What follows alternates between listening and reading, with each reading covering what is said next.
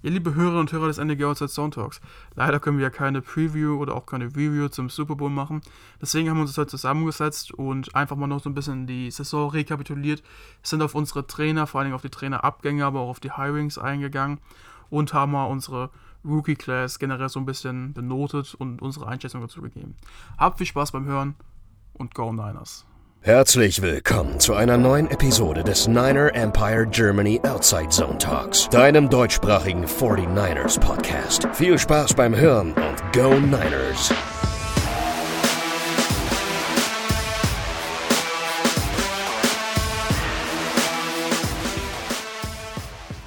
Ja, hallo und herzlich willkommen zu einer neuen Ausgabe des NEG Outside Zone Talks. Und wir wollen heute kurz vor dem Super Bowl trotzdem schon mal einen Blick in die Zukunft richten. Und ich nehme heute zusammen mit zwei Personen auf. Das ist zum einen Moritz. Guten Tag. Und der Lars. Guten Abend.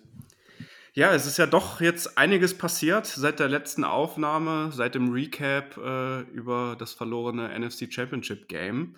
Und nachdem wir uns in der letzten Folge ausführlich auch nochmal mit Jimmy Garoppolo äh, auseinandergesetzt haben und er ja kurz vor unserer letzten Folge mehr oder minder seinen Abgang auch offiziell äh, gemacht hat, dass alle Seiten, sowohl die 49ers als auch seine Berater jetzt an einem Deal arbeiten oder an einem Trade und einen möglichen Verein, eine neue Franchise für ihn finden, gab es jetzt vor allen Dingen Bewegungen im Coaching-Staff äh, von den 49ers. Und ähm, da müssen wir leider einen sehr schmerzhaften Abgang verzeichnen.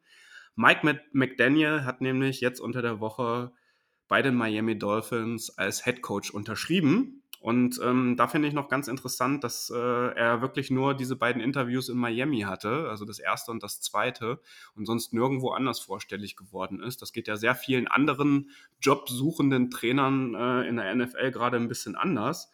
Und äh, die Stimmen, die es dann jetzt dazu gab, waren ja dann doch äh, auch recht traurig aus der äh, 49ers, äh, aus dem 49ers Umfeld, aber auch aus der NFC West, beziehungsweise da war man eher froh, weil auch äh, Sean McVay hat äh, auf einer Pressekonferenz gesagt, dass er eigentlich jetzt ziemlich froh ist, dass McDaniel nicht mehr in der eigenen Division unterwegs ist und das ist natürlich dann auch äh, ein Ritterschlag äh, für so jemanden wie Mike McDaniel. Wie habt ihr das wahrgenommen? Seid ihr sehr traurig oder äh, wie es euch jetzt damit? Gut, also ich kann dazu nicht wirklich viel sagen. Klar, McDaniel ist, glaube ich, wirklich, auch wenn man es gehört hat, einfach ein großartiger Typ. Ob es jetzt von Sympathie her ist, im Locker-Room, beziehungsweise im Coaching-Room, ähm, oder ob es vom Playdesign her ist. Ähm, aber andererseits frage ich mich halt auch, okay, ähm, wenn er wirklich dieser richtig gute OC ist, warum wurde dann letztes, äh, letztes, letzte Saison Mike LaFleur, Mike LaFleur war es glaube ich nicht Matt LaFleur, sondern Mike LaFleur, ähm, als OC zu den Jets mitgenommen. Und andererseits, ich kann es halt überhaupt nicht einschätzen, wie dieses Verhältnis ist zwischen Kai Shanahan und Mike McDaniel. Ähm, wer jetzt welche Plays, vor allem auch die Run Games, designt hat, gecallt hat sie eh Shanahan. Ähm, also ich, ich, ich würde erstmal abwarten. Also ich kann es überhaupt nicht einschätzen, bis wir da irgendwelche Informationen haben oder die neue Saison beginnt. Ähm, aber persönlich gesehen, ich gönn's Mike McDaniel total. Das ist ein super Typ. Aber ich glaube, auch mit Anthony Lynn haben wir da einen ganz, ganz guten und passablen Ersatz gefunden. Ja, ich finde es auch interessant, dass sein nächster Schritt jetzt direkt ähm, ein Head-Coaching-Spot ist. Ähm, da sieht man aber auch gut mal wieder, ähm, wie sehr überhaupt Coaches, die unter McVay oder Shanahan gecoacht haben, also wie beliebt die sind, ähm, wie gefragt die sind in der Liga. Ähm, der Offensive Coordinator-Job von ihm bei uns war ja mehr eigentlich nur auf dem Papier ähm, so vorhanden, sage ich mal. Wie Moritz gerade schon sagte, ähm, die Plays gecallt hat ja weiterhin Shanahan. Also die Aufgabe eines Offensive Coordinators, glaube ich, in allen anderen Teams fast in der NFL ist es ja auch dann in der Offensive die Plays zu callen. Das hat er bei uns nicht gemacht. Ähm, so wie ich es verstanden habe, aus den Äußerungen von den Spielern und auch vor allem von Karl Juszczyk war es, glaube ich, auch ähm, letzte Saison, der sich ja sehr gefreut hatte, dass, dass er da befördert wurde, dass er eben vor allem im Run-Game diese ganzen äh, Schemes erarbeitet hat oder mit ja, entworfen hat und da wohl ein ziemliches Genie sein soll.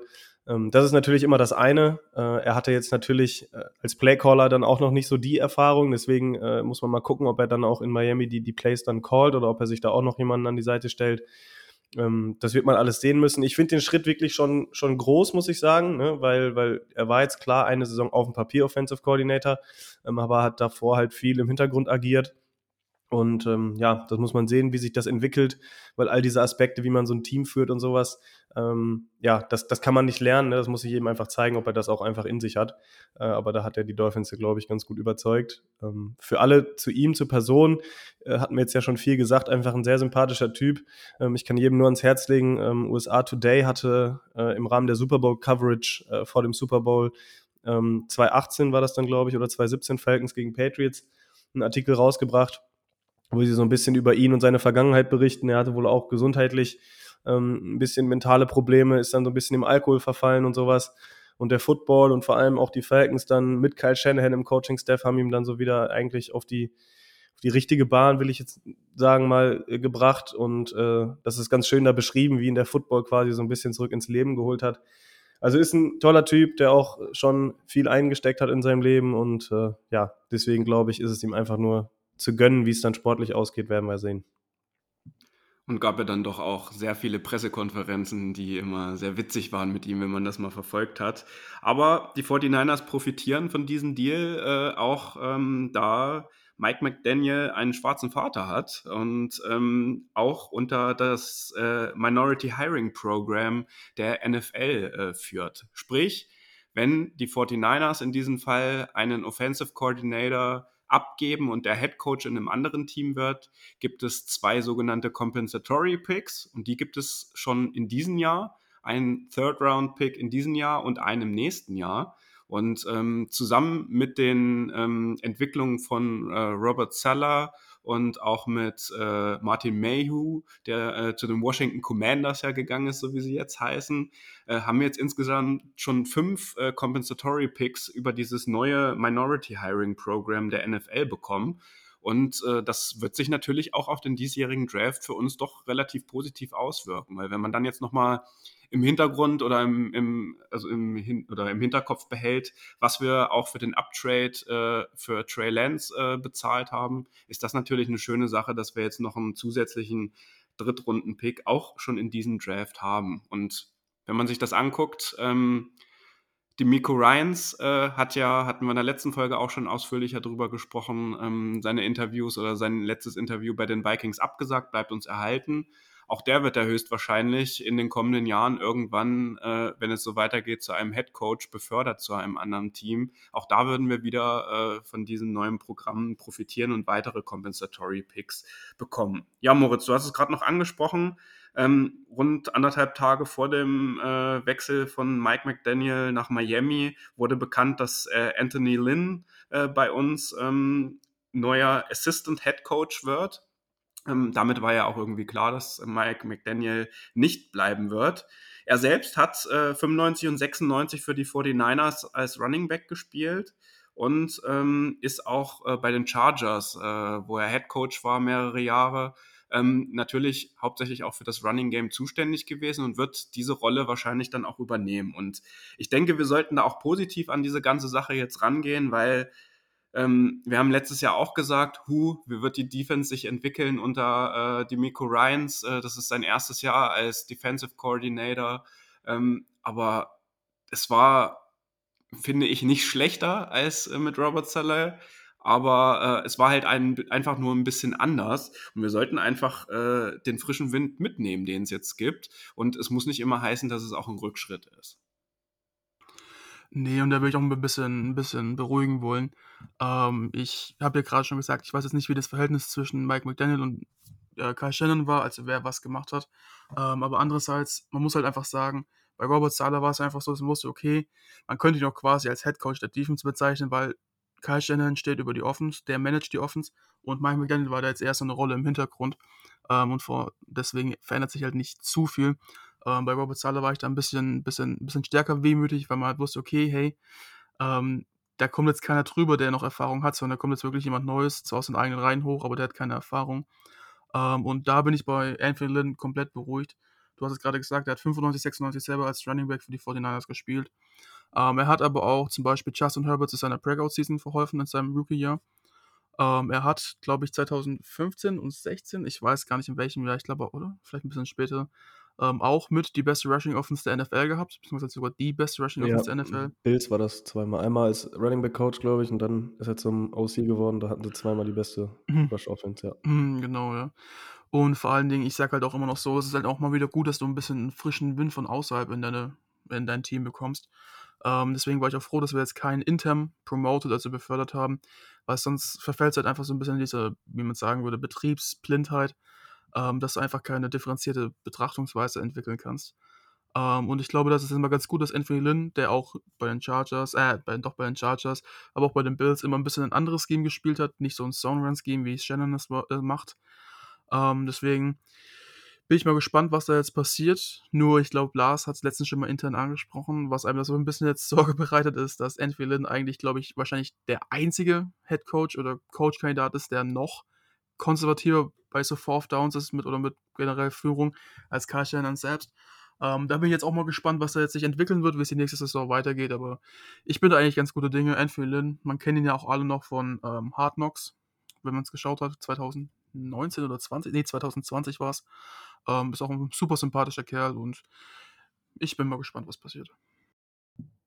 Ja, also überhaupt die Tatsache, dass man 'nen ehemaligen Head Coach der Liga, ne, und man weiß ja, wenn man einmal Head Coach war, dann sind die eigentlich, ähm, dafür prädestiniert, woanders dann Head Coach zu werden, wenn's da 'n Opening gibt. Und dass dann, ähm, so 'n Typ okay, er war jetzt auch noch bei bei den Lions, glaube ich, als Offensive Coordinator, ähm, aber dass dann so einer auch bereit ist, sage ich mal, so 'ne Assistant-Rolle anzunehmen bei den 49ers, glaube ich, spricht auf jeden Fall für, ähm, die ganze Organisation und auch für den ganzen Coaching-Tree, was der für 'ne Reputation, ähm, entwickelt hat, äh, ja, in der gesamten Liga, ähm, dass man da dann vielleicht für sich selber 'n Schritt zurückgeht, weil man weiß: „Okay, hier habe ich 'n 'n super Umfeld, in dem ich arbeiten kann“, in dem er wahrscheinlich auch dann gut aussehen wird, ne, wenn er Teil dieser Offense ist, die er, ja, aller Wahrscheinlichkeit nach nächste Saison auch wieder, äh, was das Laufspiel angeht, ähm, produzieren wird. Da hat Kyle Shanahan oder da hat diese Offense uns jetzt, ähm, die letzten 5 Jahre gezeigt, dass das gut funktioniert. Deswegen setze ich das jetzt einfach mal voraus. Ähm, aber überhaupt, dass man dann einen so einen, ja, auch im Gebäude hat, ne, der der schon diese Erfahrung hat, der schon 'n ganzes Team geführt hat. Das ist, glaube ich, auch 'ne Persönlichkeit dann, ne, für die Spieler und auch für die anderen Coaches. Und, ähm, ja, das ist auf jeden Fall, finde ich, 'n sehr, sehr gutes Zeichen auf jeden Fall. Ähm, da kann man sich definitiv drüber freuen und ja, der Punkt im Thema Game Management. Ich weiß nicht, manche erinnern sich vielleicht zurück bei den Chargers. Ähm, weiß ich jetzt nicht, inwiefern das das dann seine Schuld auch irgendwo war. Da waren manche unglückliche Spielausgänge am Ende dabei. Ich glaube, da standen die Chargers irgendwann bei 2:6 oder oder 3:7 oder so und hatten, glaube ich, 4 oder 5 Spiele mit 'nem One-Score-Game ganz unglücklich verloren. Da hat man sich gefragt: „Wie schaffen die es so, die Spiele zu verlieren?“ Ich weiß, wir hatten auch solche Saisons und solche Spiele, aber das war bei den Chargers auch noch mal besonders extrem. Ähm, ja, Minus und Minus ergibt Plus, ne? Vielleicht, wenn sich die beiden zusammentun, ähm, ja, sind wir da, äh, auf 'nem guten Weg. Und Ja, damit wurde unser Bildungsauftrag auch noch mal erfüllt. 'N bisschen Mathe-Nachhilfe ist immer gut. Ja, grade für die Zuhörerinnen und Zuhörer, die grade noch in der Schule sitzen, das ist korrekt. Ähm, zur Vollständigkeit halber, unser ehemaliger Assistant Head Coach und Tight Ends Coach, äh, John Ambry, äh, hat, äh, bekannterweise jetzt diese Woche keinen neuen Vertrag bekommen. Der war ja seit 2017 bei den Fo 49ers genau in dieser Funktion unterwegs und auch nicht grade unbeteiligt an der Entwicklung von George Kittle sicherlich. Ähm, der hat aber heute jetzt ist bekannt geworden, auch bei den Miami Dolphins, also in gleicher Funktion spiel äh, ist er dann quasi quasi Tight Ends Coach, äh, bei Mike McDaniels bei den Dolphins. Außerdem verlassen hat uns noch, ähm, Richard Hightower, der unser Special Teams Coordinator, der ist zu den Chicago Bears gegangen. Und, ähm, wir haben 2 Assistant Offensive Line Coaches verloren. Das ist einmal Zach Yancer, der ist zur University of Kentucky gegangen und Butch Barry, der ist bei den Broncos jetzt unter Vertrag. Wir haben dann noch unseren Haupt äh, äh, Offensive Line Coach Chris Foerster, aber sicherlich diese beiden Stellen müssen noch nachbesetzt werden. Und, äh, es ist jetzt natürlich noch die beiden Stellen vakant, dass wir 'nen neuen Special Teams Coordinator brauchen, die sich ja bis auf die Postseason nicht als das, äh, Beste an unserem Team hervorgetan haben. Und wir brauchen natürlich auch einen neuen Tight Ends Coach. Und für diese beiden Stellen wird es sicherlich jetzt in der kommenden Zeit auch, äh, weitere Gespräche, äh, mit, äh, freien Trainern oder mit Trainern aus vorhandenen Teams geben. Aber das ist der aktuelle Stand, was unseren Coaching-Staff, äh, betrifft. Und wir wollten jetzt in dieser Folge auch gern noch mal drüber sprechen, wie haben sich denn unsere Rookies die im letzten Jahr äh, von den 49ers gedraftet wurden, sich im Laufe des Jahres präsentiert. Und da fangen wir mit der ersten Runde an.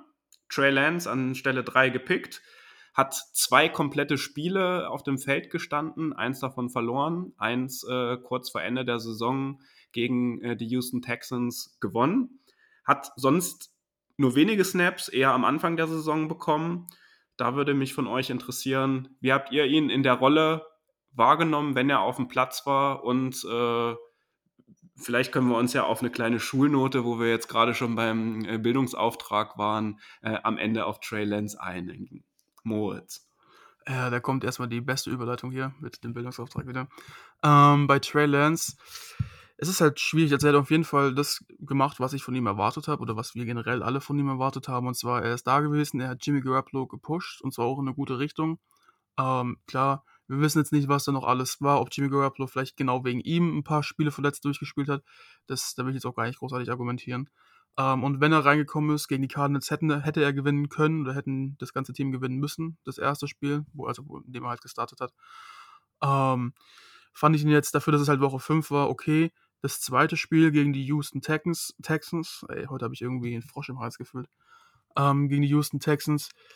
Die erste Halbzeit war halt ein bisschen, ein bisschen Katastrophe, will ich jetzt einfach mal so sagen. Und in der zweiten Halbzeit hat er dann halt alle erleuchtet, wenn man das mal so sagen kann.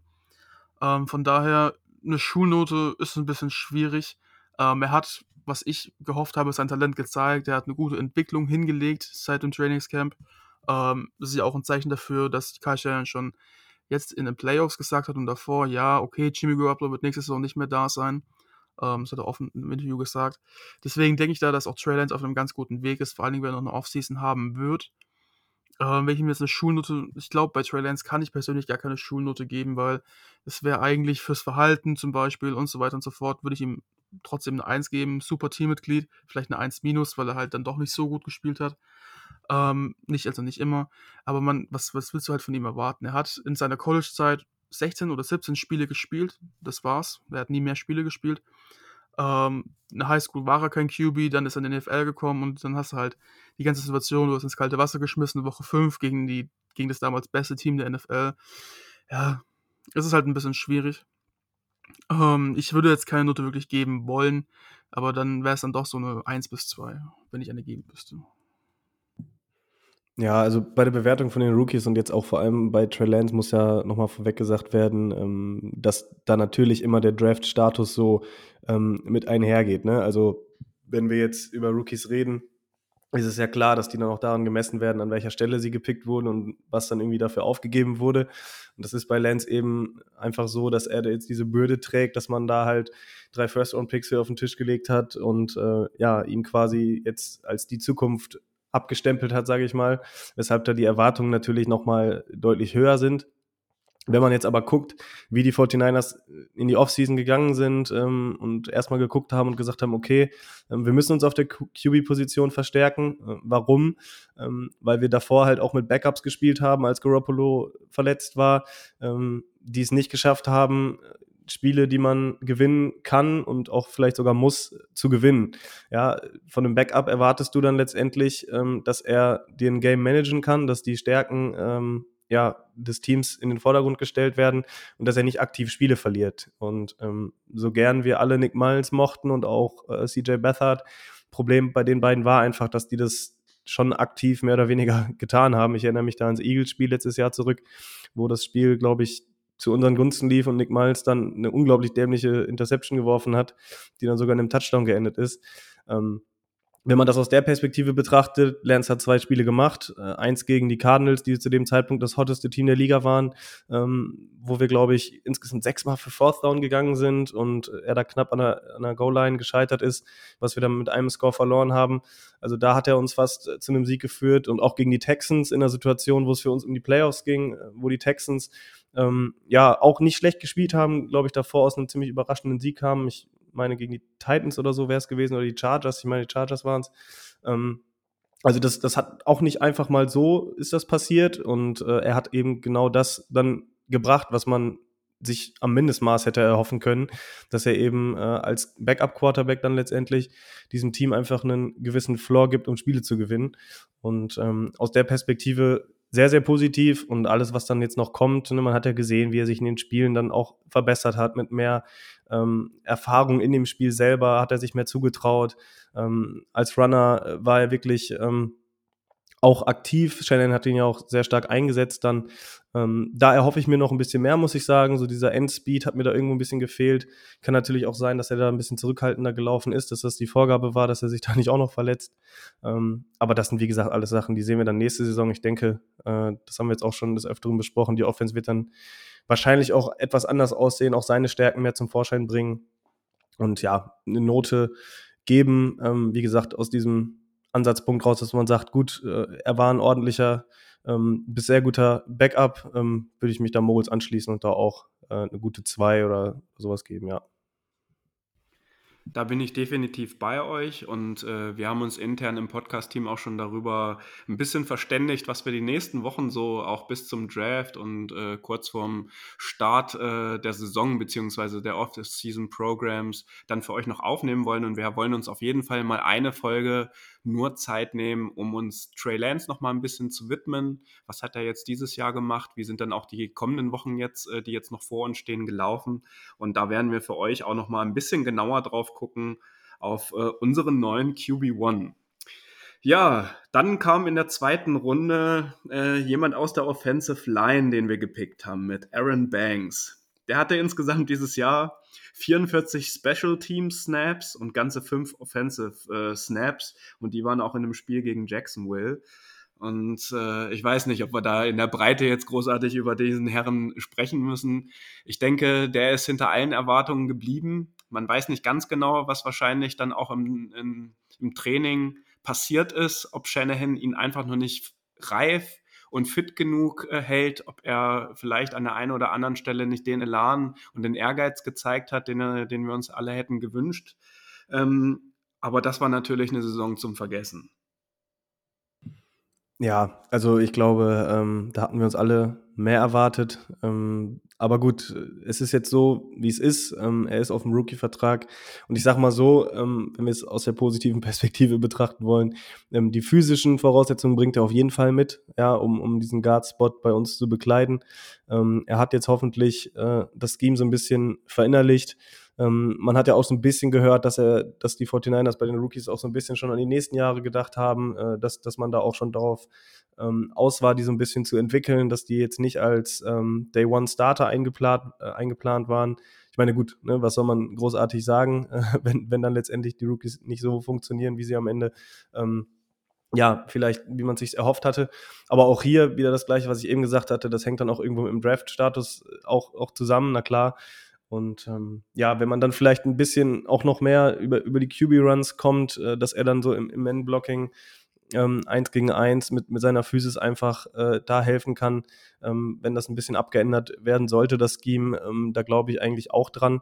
Und äh, ja, alles weitere äh, wird man sehen. Es ist natürlich schon frustrierend, ne, dass er sich dann nicht unbedingt hat, hat durchsetzen können, auch gegen die Konkurrenz. Brunskill war jetzt auch nicht überragend, ne, wo man sagt, gut, der hat ihn einfach outplayed, ähm, der sah auch des Öfteren nicht allzu gut aus. Weshalb man sich natürlich schon gefragt hat, hm, warum kann man den nicht einfach mal reinwerfen? Aber sie werden sich schon ihre Sache dabei gedacht haben, denke ich. Und ähm, ja, ein Beispiel vielleicht noch Laken Tomlinson, der hat ja auch nicht funktioniert, äh, erst bei den Detroit Lions, das hat auch ein paar Jahre gedauert, jetzt ist er bei uns einer der verlässlichsten Guards der Liga geworden. Und äh, ja, glaube ich, da kann man einfach hoffen, dass er so eine ähnliche Entwicklung dann auch einschlägt definitiv. Auch wenn ich bei Aaron Banks halt sagen muss, okay, ähm, ich verstehe es, dass du sagst, ja, du pickst ihn für die Zukunft, aber dann verstehe ich einfach nicht den Pick, warum es Aaron Banks an sich war. Ich meine, er ist jetzt 24, wird 25, glaube ich, sogar vor der nächsten Saison schon. Ähm, war Senior, Redshirt Senior, also hat fünf Jahre am College gespielt, zusammen noch mit Mike McClinchy. Ähm, ist halt auch eigentlich kein Scheme Fit an sich gewesen, muss man mal ganz ehrlich sagen. Ähm, klar, wir können jetzt behaupten, okay, mit Anthony Lynn gerade, wir wissen nicht, wie sich das Game weiterentwickeln soll, aber trotz alledem, es war halt einfach, fand ich, auch im Over, also er war halt doch zu hoch gepickt, er hätte ja auch erst später gehen können. Also ich glaube, den hätte keiner in der zweiten Runde sonst gepickt. Vor allen Dingen war noch Creed Humphrey zur Zeit auf dem Board und der war ja einer der besten Interior O-Liner dieser Saison ähm, als Rookie. Ja, es ist, es ist halt schwierig und ich, ich meine, ich muss halt ja, man muss halt eigentlich auf der einen Seite sagen, okay, hey, du kannst ihn nicht dafür bewerten, dass er eigentlich kein Scheme-Fit ist, aber du musst halt trotzdem sagen, okay, hey, vom Pick her würde ich ihm eigentlich eine 6 geben, ganz klar, als Schulnote. Ähm, wenn er gespielt hat, dann in Special Teams war er okay, aber ich erwarte halt von einem Second-Round-Pick auch, dass man mal starten kann, Day One, oder zumindest in seiner Rookie-Saison generell. Ähm, und er hat nicht mal Brunskill outplayed, der wirklich nicht gut war als Guard, muss man ganz ehrlich sagen. Deswegen, ja, die Sex ist, glaube ich, gerechtfertigt. Ich hoffe, dass in den nächsten Jahren was kommt. Aber wenn du halt sagst, du machst einen Pick für die Zukunft, dann ist es eigentlich normalerweise ein Spieler, der wirklich ein Scheme-Fit ist. Und oder wenigstens jünger ist, mit 21, vielleicht 22 und nicht schon 24 zum Zeitpunkt des Drafts. Ja, ich weiß halt nicht, ich kann mir nur vorstellen, dass der Spieler, der gepickt worden ist, den sie eigentlich picken wollten, oder die Spieler, die, die sie picken wollten generell, ähm, schon gepickt worden sind und es quasi eine Backup-Option war und sie haben ihn nicht so genau gescoutet. Aber gut, ich will es nicht mutmaßen. Am Ende stehe ich noch dumm da, weil er in den nächsten Jahren doch ganz gut spielt. Ich würde es ihm auf jeden Fall gönnen. Er ist ein super netter Typ und ja, wir warten jetzt einfach mal ab, würde ich sagen. Aber Schulnote, ja, doch schon so 5 minus 6 plus in, in die Richtung wird es schon gehen. Tja, von einem enttäuschenden Pick oder einem sehr enttäuschenden Pick äh, zu einem naja, ein bisschen weniger enttäuschenden Pick, aber trotzdem für das äh, Kapital, was man da auch in die Hand genommen hat, mit zwei Viertrunden-Picks, die man für ihn getauscht hat, um ihn an, in Runde 3 zu picken, mit Running Back Trey Sermon, hat insgesamt bei neun Spielen äh, auf dem Platz gestanden, hatte 41 Carries für 167 Yards und insgesamt einen Touchdown. Und das ja eigentlich auch in einer Phase in der Saison, als äh, sowohl Elijah Mitchell, Ray Mostert war ja sowieso nach zwei Snaps in der Saison schon draußen, aber als auch die anderen Running Backs äh, äh, sehr äh, verletzungsgebeutelt waren. Von dem hätten wir uns sicherlich auch mehr erwartet. Ja, ich will ihn noch mal ein bisschen in Schutz nehmen. Er ist auch wieder eigentlich kein Scheme-Fit gewesen. Vielleicht ist es auch wieder ein Indikator dafür, was jetzt die nächsten Jahre passieren soll. Ähm, er ist ja von der Spielervergleichbarkeit her wirklich sehr, sehr ähnlich zu Melvin Gordon, der ja unter Anthony doch die ein oder andere ganz gute Saison hatte. Ich glaube, nur eine war es. Ähm, und generell auch Lynn kennt sich einfach mit diesem Spielertyp aus. Aber trotzdem, ich fand ihn nicht wirklich so schlecht, wenn er gespielt hat. Er hat schon seine Ansätze gezeigt. Aber auch da, Third-Round-Pick vor allen Dingen, wenn du zwei Viertrunden-Picks für ihn investiert hast, erwarte ich eigentlich auch als Running Back bei uns im Scheme ähm, schon einen deutlich höheren Einsatz von dir oder von einem generell. Ähm, ja, also ich habe es trotzdem, das Gefühl, hat es eigentlich ganz gut gemacht. Ich glaube, seine Yards per Curry waren ungefähr bei vier, ein bisschen weniger vielleicht. Ähm, ja, gut. Schulnote, ich würde ihm eine 4 geben, ausreichend. Und da bin ich jetzt mal gespannt, was die nächsten, die nächsten Jahre kommen wird von ihm. Ja, bei Sermon bin ich tatsächlich noch, noch sogar vielleicht etwas kritischer als, als, bei, als bei Banks. Ähm, gemessen daran, dass er halt als Running Back in die, in die Liga gekommen ist ähm, und es ja oft nachgesagt wird, dass, dass das bei den 49ers ja so einfach sein soll, da irgendwie reinzukommen. Wobei ich an der Stelle auch äh, immer so ein bisschen auf die Bremsen treten muss und sagen muss, gut, ähm, wenn man sich das anschaut, äh, welcher Typ Running Back jetzt bei den 49ers wirklich die letzten Jahre gut funktioniert hat, ähm, kommt man auch so ein bisschen davon weg zu sagen, äh, bei den 49ers kannst du quasi äh, weiß ich nicht, einen Walmart-Verkäufer hinstellen ins Backfield und der macht dir deine Yards. Ähm, ist es schon auffällig, dass das jetzt so diese agilen, quicken, aber trotzdem hart laufenden äh, Running Backs sind, die, ähm, die dann auch den Erfolg haben. Ähm, Raheem Mostert vereint das irgendwie alles nochmal miteinander. Der hat diesen unglaublichen Endspeed, den keiner von den 49ers ähm, Backs und auch von den anderen Backs nicht hatte. Ist ja nicht umsonst der schnellste Runner mit, mit Ball gewesen, glaube ich, letzte Saison und diese Saison wäre es sicherlich auch geworden. Also diesen Breakaway-Speed, ähm, das ist bei ihm nochmal ganz besonders. Aber um zu Sermon zurückzukommen, ich muss auch sagen, äh, was Moritz gesagt hatte, also wenn er als Runner dann äh, auf dem Feld stand, dann fand ich das auch nicht so schlecht. Da hat er auch ein paar Tackles gebrochen und auch ähm, trotz Kontakt noch, noch die Yards gemacht ich weiß nicht, woran es bei ihm gelegen hat. Ob es dann äh, die fehlende Bereitschaft war, äh, zu blocken oder ob er vielleicht ein paar Fuck-Ups hatte im Training. Ähm, da haben wir natürlich dann nie so einen Einblick oder in den Preseason-Spielen vielleicht auch, ähm, was da den Coaches irgendwie nicht gefallen hat. Ähm, da frage ich mich wirklich, äh, ja, wie das dann jetzt weitergeht ähm, mit ihm, ähm, weil dieser Typ Running Back halt eben, wie Moritz auch schon sagte, jetzt nicht prädestiniert dafür ist, ähm, unbedingt äh, ja, sensationellen Erfolg in dieser Offense zu haben. Klar haben wir immer so einen Typ Running Back auch noch auf dem Roster gehabt und er hat jetzt auch den Rookie-Vertrag noch und alles. Ähm, deswegen äh, wird man da sicherlich mit ihm auch äh, Geduld haben und ihn auch auf dem Roster behalten, keine Frage. Ähm, aber ich erwarte da schon in der nächsten Saison einen erheblichen äh, ja, Leistungs- Sprung, ähm, dass er auch deutlich mehr Carries bekommt und dann nicht nur als Running Back 4 oder, oder 5 zum Teil sogar dann auf dem, auf dem Roster ist. Ähm, das, glaube ich, ist schon was, was man erwarten kann. Und auch hier wieder Draft-Status, ne? David, du hast es gesagt, Uptrade für ihn, ähm, obwohl er kein Scheme-Fit ist, irgendwie eine ganz komische Geschichte. Ähm, wir kommen gleich zu dem anderen Running Back, den wir deutlich später gedraftet haben. Ähm, alles, alles irgendwie nicht so ganz zufriedenstellend, was Trey Sermon angeht. Ja, dann lasst uns doch vielleicht die beiden Cornerbacks, äh, die wir äh, dann noch in Runde 3 und Runde 5 gedraftet haben, äh, zusammen abfrühstücken. Also an 3 hatten wir Embry Thomas, ähm, hatte irgendwie einen schwierigen Saisonstart, ist nicht so richtig äh, reingekommen ist aber dann ab Woche 14, auch verletzungsbedingt natürlich, weil er den Platz übernehmen musste, unser Starter gewesen und hat diesen Platz dann auch bis zum NFC Championship Game nicht mehr abgegeben und meiner Meinung nach äh, eine sehr, sehr gute Entwicklung auch von Spiel zu Spiel immer wieder äh, durchlaufen. Der zweite war in Runde 5 äh, Diomodor Lenoir. Ähm, der hat äh, irgendwie die entgegengesetzte Richtung von äh, Thomas so ein bisschen angestrebt. Der wurde am Anfang der Saison doch öfter als gedacht auch eingesetzt, auch durch Verretts äh, Verletzungen wahrscheinlich. Sah dann aber auch in Woche 3 zum Beispiel gegen die Packers, kann ich mich dran erinnern, gar nicht mal so gut aus und wurde dann auch ähm, äh, später in der Saison jetzt kaum noch bis gar nicht eigentlich eingesetzt. Natürlich, weil wir dann auch noch ein paar Veteran Corner äh, als Free Agents sozusagen eingekauft haben. Aber nichtsdestotrotz würde ich da schon auch sagen, dass er eine gute Entwicklung genommen hat und hoffentlich ein Nickel Corner auch für unsere Zukunft sein wird. Ja, also fange ich mal mit Thomas am besten an. Ähm, bei MP Thomas, ich glaube, ich war, also das ist der einzige Spieler, wo ich auch so ein bisschen auf einem Hate-Trip war. Gerade zu Anfang, das ist so wie viele von uns eigentlich, oder glaube ich alle von uns, was ich halt einfach gedacht habe, okay, ist wie Banks einfach so und Race der Pick, klar, also, aber der hat uns dann halt doch wirklich alle anders überzeugt und man muss halt wirklich sagen, okay, hey, bei ihm verstehe ich auch dieses Schemata, dass man sagt, okay, er ist roh, er hat äh, Opt-out gemacht 2020, also 2020 gar nicht gespielt, es hat weniger Erfahrung, hat aber wirklich das Potenzial, ein richtig, richtig guter Spieler zu sein und war jung. Ich glaube, er ist mit 21 gedraftet worden. Ähm, deswegen auf jeden Fall sauguter Pick, hat sich die letzten Wochen in der Regular Season und auch in der Postseason meiner Meinung nach wirklich richtig, richtig gut gemacht. Ähm, ich glaube, der Pick gegen die Rams ist das ausschlaggebendste Play, aber war auch immer, wenn er auf dem Feld war, an einem Mann dran wirklich Tight Coverage und ist auch wirklich dann, desto weiter die Saison ging, ist noch besser im Run-Game geworden, hat gute Hits gemacht. Ähm, ich glaube, da haben wir wirklich einen Cornerback für die Zukunft. Ähm, vor allen Dingen, weil man auch sagen muss, okay, hey, er ist auch physisch einfach, glaube ich, der talentierteste Cornerback, den wir auf jeden Fall haben, oder auch vielleicht sogar DB. Ähm, ich, er hatte nie in Combine teilgenommen.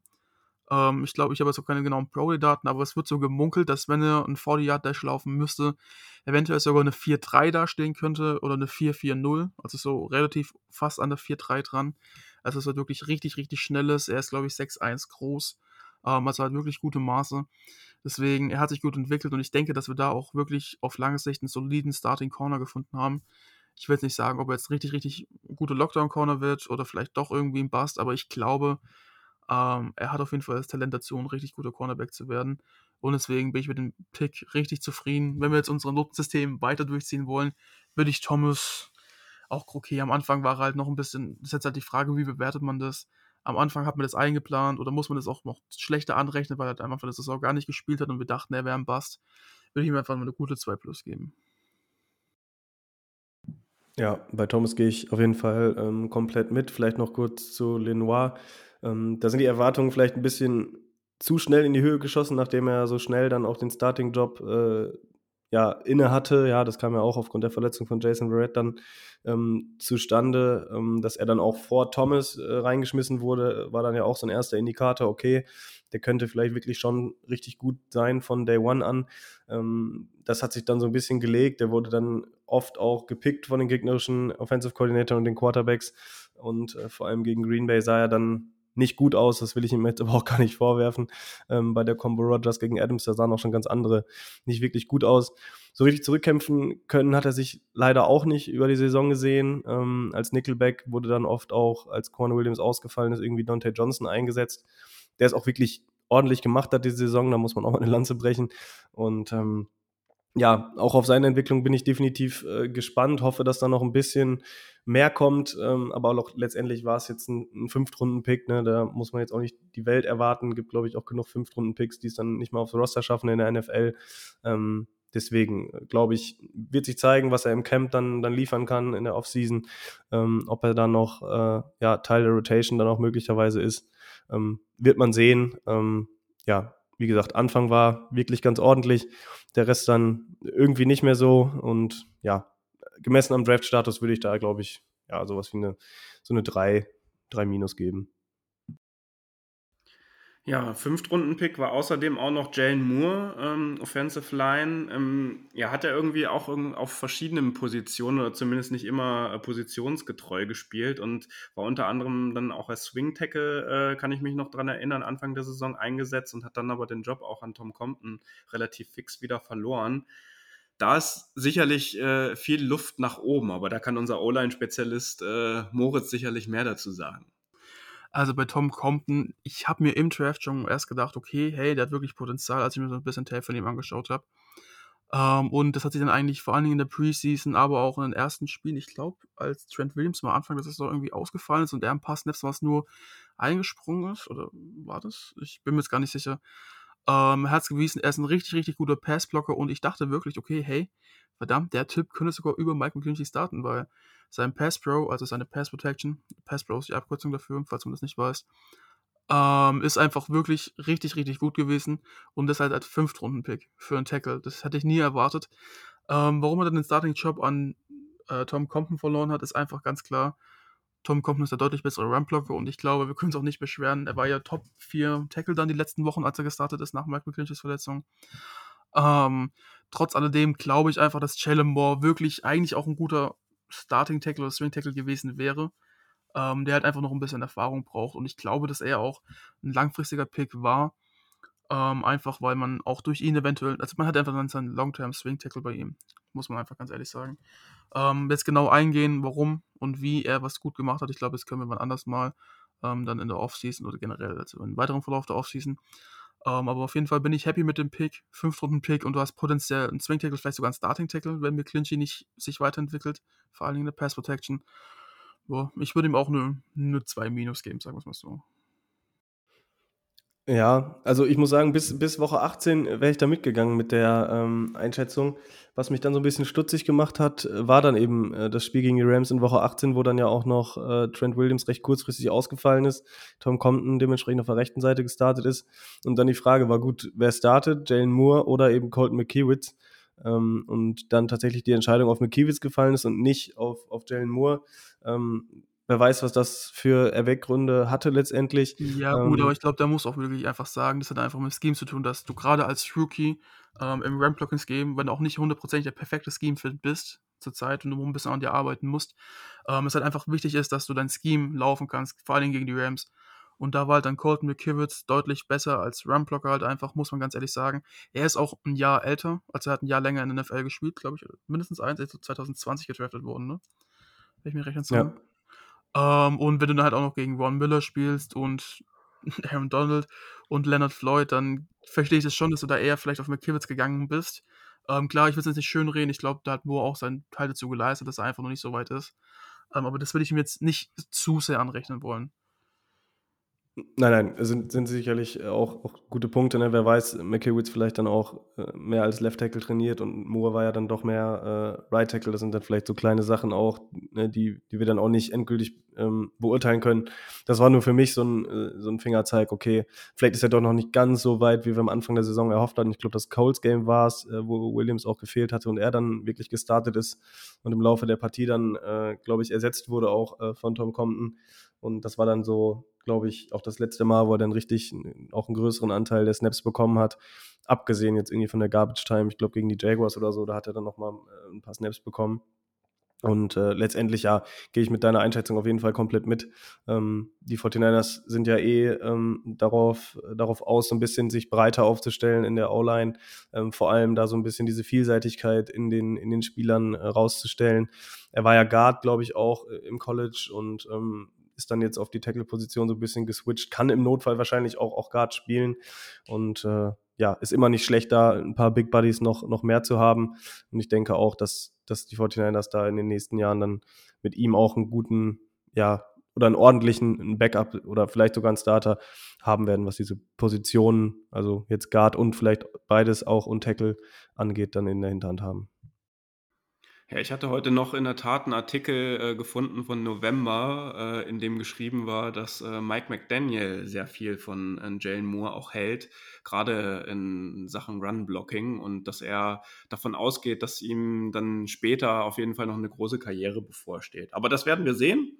Das steht in den Sternen und ähm, wir haben noch zwei Leute gepickt äh, letztes Jahr und das sind doch nochmal auf jeden Fall auch zwei Lichtblicke. In Runde 5 Safety äh, Telenoia äh, Hufanga. Und der hatte sich witzigerweise auch schon vor der Saison das Ziel gesetzt, als Rookie gleich in den Pro Bowl zu kommen als Special Teams Player oder zumindest nominiert zu werden. Und äh, ist daran ja im Endeffekt auch nur knapp gescheitert. Ich finde schon, dass er irgendwie auch so unser zukünftiger St äh, Starting Strong Safety äh, sein kann und wahrscheinlich auch wird. Und äh, hatte eine sehr gute Saison, die irgendwie so wie so ein Strich oder so, so immer weiter nach oben äh, gescheint hat und immer stärker auch wurde. Auch natürlich hat auch er als Rookie sein Lehrgeld bezahlt. Aber ich finde, er hat seine Saison dann auch noch ähm, im Spiel bei den Packers natürlich gekrönt, nachdem er den äh, Block Punt auch noch recovered hat und uns im Endeffekt mit diesem Touchdown, weil die Offense an dem Tag ja nicht ganz so viel gemacht hat, ähm, uns ins NFC Championship Game geführt hat. Und das äh, muss ich sagen, mit dem bin ich sehr, sehr zufrieden und ist auch so ein bisschen aus der Draft Class, äh, zumindest mit einer oder mit zwei anderen, auch so ein bisschen mein Lieblingsspieler dann aus der Draft Class, muss ich sagen. Definitiv. Ich fand ihn auch schon vorm Draft, also als wir ihn dann gedraftet haben, sau cool. Also schon die Geschichte, dass er halt zusammen mit ähm, Troy Polamalu trainiert, dachte ich mir, okay, hey, Vielleicht hast du ja da so einen kleinen Cem in die Richtung. Ähm, und ich muss aber auch sagen, ja, ähm, Special Teams mega. Der Block gegen die Packers hat ihm richtig Aufwind gebracht und würde auch, wenn wir jetzt noch weiter benoten, seine Note richtig nach oben boosten. Aber trotz alledem muss ich halt sagen, dass ich gerade mit dieser These, die du gerade geäußert hast, dass er unser Starting Strong Safety in Zukunft wird, noch so ein bisschen hadere einfach. Ähm, wenn, wenn er in der Box gespielt hat oder halt für Tat gespielt hat in der Box, ähm, war er richtig gut bei Blitzes oder als Dimebacker ist er wirklich sehr gut gewesen, hat gut Druck gemacht und man hat einfach gemerkt, das ist, was er am besten kann. Ähm, aber wenn er dann wirklich zurückgedroppt ist, also dann als Single High Safety, nicht unbedingt, aber als High Safety, also als einer von beiden tiefen Safeties, ähm, ja, da merkt man halt schon, dass ihm einfach die Athletik ein bisschen fehlt und er auch nicht gerade der längste ist und da halt Tat einfach der deutlich bessere Spieler, zumindest Stand jetzt dafür ist. Ähm, und da weiß ich halt auch nicht, okay, das sind eigentlich Sachen, die kannst du nicht so wirklich trainieren. An deinem Speed, an deiner Größe, klar, du kannst ein bisschen Ne? Du kannst ein bisschen hier trainieren, Speedtraining machen, aber du wirst halt nie großartig was dran ändern können. Du bist halt einfach leider nicht so sehr gegiftet wie andere Spieler. Ähm, deswegen, ich finde es schwierig. Ich glaube, dass auf jeden Fall vielleicht sogar auch in die Richtung von Nickel Cornerback gehen kann in Zukunft von uns. Generell Dimebacker und wen als Gadget einsetzen werden für Blitzes. Ähm, da bin ich mal gespannt. Vielleicht auch er irgendwann den Switch ein bisschen macht auf Linebacker. Ähm, aber dass unser Starting Strong Safety wird, auch gerade mit der Entwicklung der NFL, dass du immer mehr zum Passing Game gehst oder auch immer mehr zum Vertical Passing Game ähm, und du einfach fast schon mehr mit Too High Safety spielen musst. Ähm, ja, finde ich es ein bisschen schwierig, dass unser Starting Strong Safety werden kann. Dennoch, er war ein 6- oder 5-Runden-Pick, was war Ich weiß es gar nicht mehr. Ähm, ich glaube, für den Draft-Spot, fünfte Runde, für den Draft-Spot, ähm, den Player zu bekommen, den du wirklich als Gadget einsetzen kannst, der Special Teams richtig, richtig gut ist und uns quasi ins Championship-Game alleine gebracht hat, muss man ganz ehrlich sagen. Ähm, sauguter Pick. Ich würde ihm, auch weil ich der Einzige bin, der noch Noten gibt hier, ähm, auch auf jeden Fall eine 1 minus gebe, eine 1 bis 2. Allein schon wegen dem Blockpunt auch gegen die Packers. Ich glaube, es kommt keine andere Benotung zustande, weil wir einfach der Benotung, die du zumindest äh, in den größten Teilen da gegeben hast, da wir da einfach zustimmen. Ja, also sehe ich auf jeden Fall auch so. Ähm, was, ich, was ich noch ergänzen wollte, was aber in die gleiche Kerbe schlägt, ist einfach, ähm, es gibt halt so Spieler in der NFL, ne, die einfach aufgrund ihrer äh, körperlichen Voraussetzungen dann einfach so eine bestimmte Rolle ähm, ja schon auf die Stirn geschrieben haben und das ist bei ihm einfach diese, dieser äh, Dime-Backer äh, oder, oder dieser ja, die, dieser dritte Safety, der dann äh, in diesen bestimmten Formations auf den Platz geholt wird. Und äh, das hat er einfach ähm, genauso ausgeführt. Ich glaube, das war auch genau die Rolle, die für ihn vorgesehen war, als man ihn gedraftet hat. Und das hat er halt einfach wirklich sehr, sehr gut ausgeführt. Ähm, als Tackler wirklich überragend, ne? also wirklich harte Hits, noch so ein bisschen Oldschool-Football, den er da reingebracht hat. Und ähm, ja, also als Starting Safety, wie gesagt, glaube ich, würde ich ihn auch nicht sehen, aber einfach aus dem Grund, dass, dass diese Rolle, die er da jetzt eingenommen hat, ähm, beispielsweise jetzt Quan Williams oder so, den würde, würden wir jetzt ja auch nie woanders sehen als, als Nickel-Cornerback, ähm, um, um da mal so einen Vergleich äh, aufzuschlagen.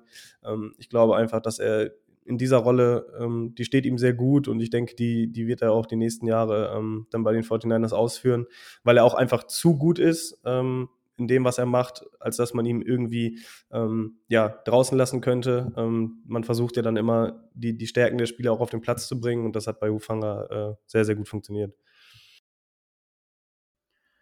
Ja, dann kommen wir zu einem weiteren sehr, sehr positiven Pick, den wir hatten, nämlich unserem letzten Pick, den wir im Draft in 2021 hatten, in Runde 6, mit unserem Running Back Elijah Mitchell.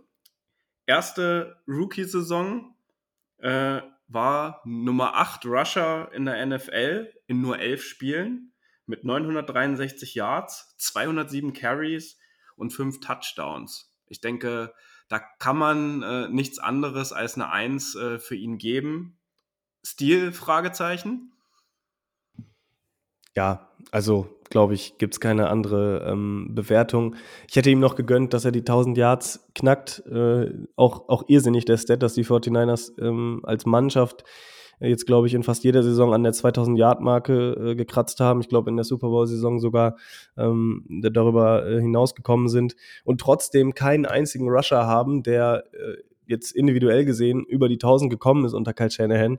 Ähm, also das spricht auch wieder fürs Scheme und äh, ja, bei Elijah Mitchell ist es einfach ähm, eine sehr, sehr schöne Story. Ne? Wir haben uns ja gefragt äh, beim Draft, warum muss man dann jetzt in der sechsten Runde noch einen Running Back picken und dass er dann der Running Back ist, der unser Team dann quasi trägt, ähm, hätte ich wirklich ähm, im Leben nicht dran geglaubt, als ich so seine sein athletisches Profil gesehen habe beim Draft, da war man natürlich schon, äh, oder hat man natürlich schon aufgehorcht, ne, mit, mit der Geschwindigkeit und alles.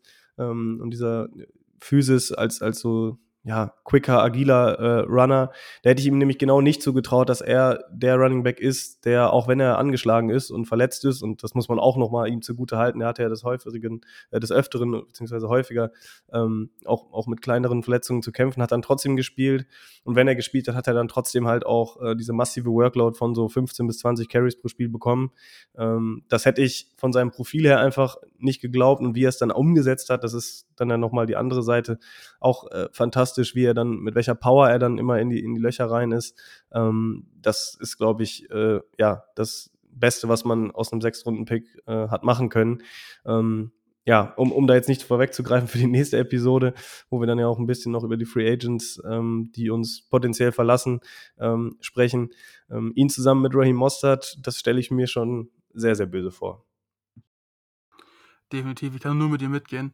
Ähm, ich glaube, er hat ja, du hast gerade gesagt, sechs Spiele verpasst. Ich glaube, wenn er die nicht verpasst hätte, der wäre locker über die 1000 drüber, wahrscheinlich so 1300 irgendwas Yards gehabt, mal realistisch gesetzt. Ich glaube sogar mehr, möglich, mehr wäre möglich gewesen.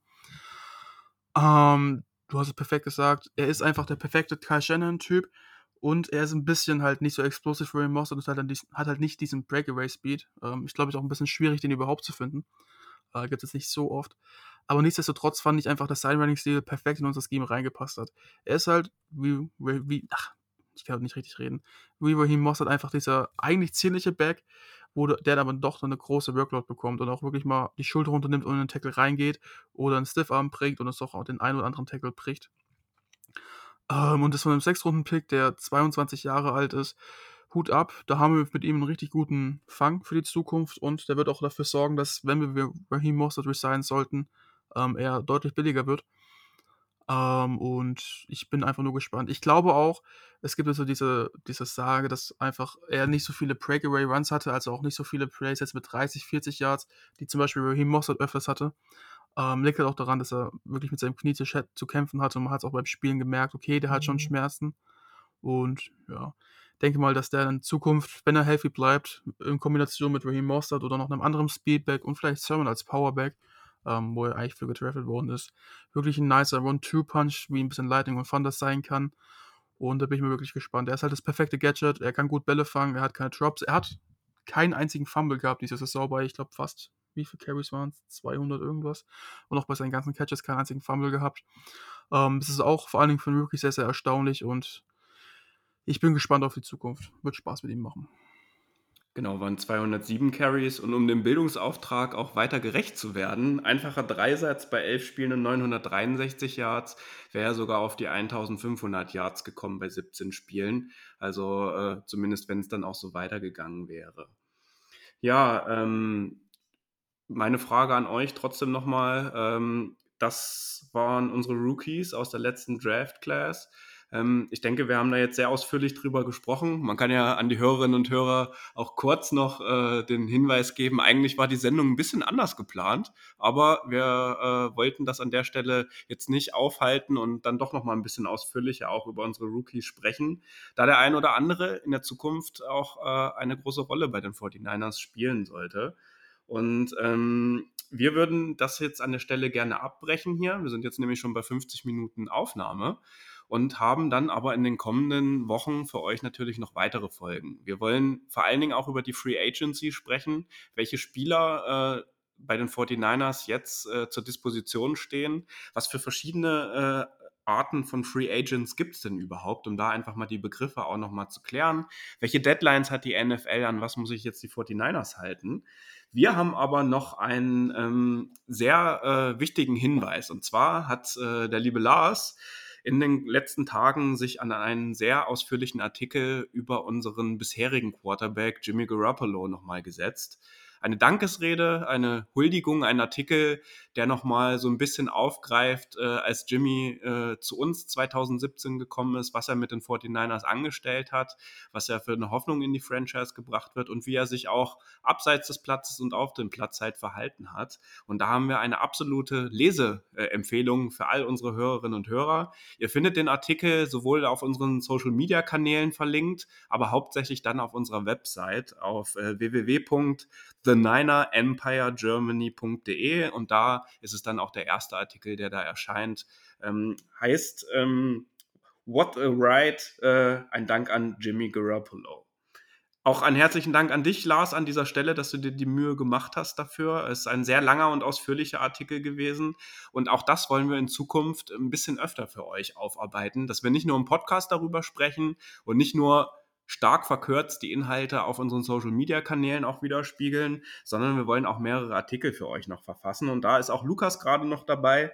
Der wird äh, einen Artikel auch darüber schreiben, wie sieht denn eigentlich die Capspace-Situation bei den 49ers aus? Wie kann man jetzt äh, gerade in der Zeit, wo der äh, Salary Cap auch nochmal angehoben wird, ähm, wie kann man mit der Free Agency damit umgehen? Wie kann man Capit auch einsparen? Wie kann man äh, Verträge umstrukturieren? Und wir wollen uns dann aber auch nochmal relativ ausführlich unseren Free Agents auch in textlicher Form widmen und laden euch einfach ganz herzlich dazu ein, auf unserer Homepage vorbeizuschauen. Wir sind jetzt am Ende dieser Folge angekommen. Wir hoffen, diese Folge hat euch wie immer gut gefallen. Wer es noch nicht von euch gemacht hat, gern uns unterstützen, egal ob ihr jetzt auf dieser, auf Apple Podcast oder auf Spotify die Folge hört gern mal unter Bewertungen eine schöne Bewertung für uns abgeben. Das hilft uns immer weiter. Das bringt uns mehr Reichweite, um auch andere 49ers-Fans in Deutschland vielleicht noch zu erreichen. Und das Angebot steht wie immer, wenn für euch noch irgendwas interessant ist, wenn wir uns mal einem bestimmten Thema widmen sollen, was wir jetzt noch nicht auf der Agenda haben, dann meldet euch doch einfach bei uns über die Social-Media-Kanäle und dann bauen wir das selbstverständlich mit in diese Podcast-Folgen von uns ein. Ansonsten bleibt uns nichts anderes zu wünschen als einen angenehmen weiteren Tagesverlauf und Go Niners! Das war der Niner Empire Germany Outside Zone Talk. Streamt und abonniert uns auf allen gängigen Kanälen unter ad 49 ersempire GER.